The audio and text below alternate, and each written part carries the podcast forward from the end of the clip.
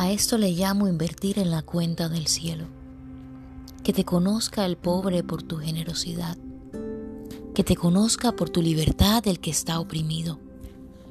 Que te conozcan los grandes por tu sabiduría. Que te conozca el desvalido por tu atención. Que te conozca por tu paz el que está preocupado.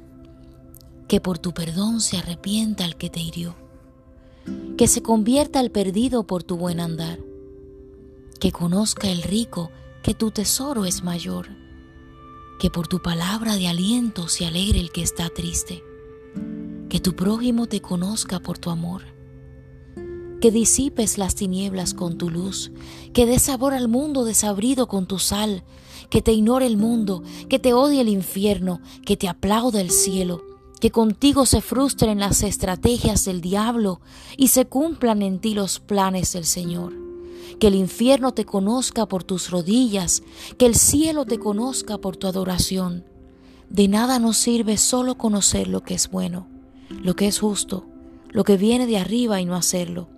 El fin del conocimiento de lo bueno es ponerlo en práctica.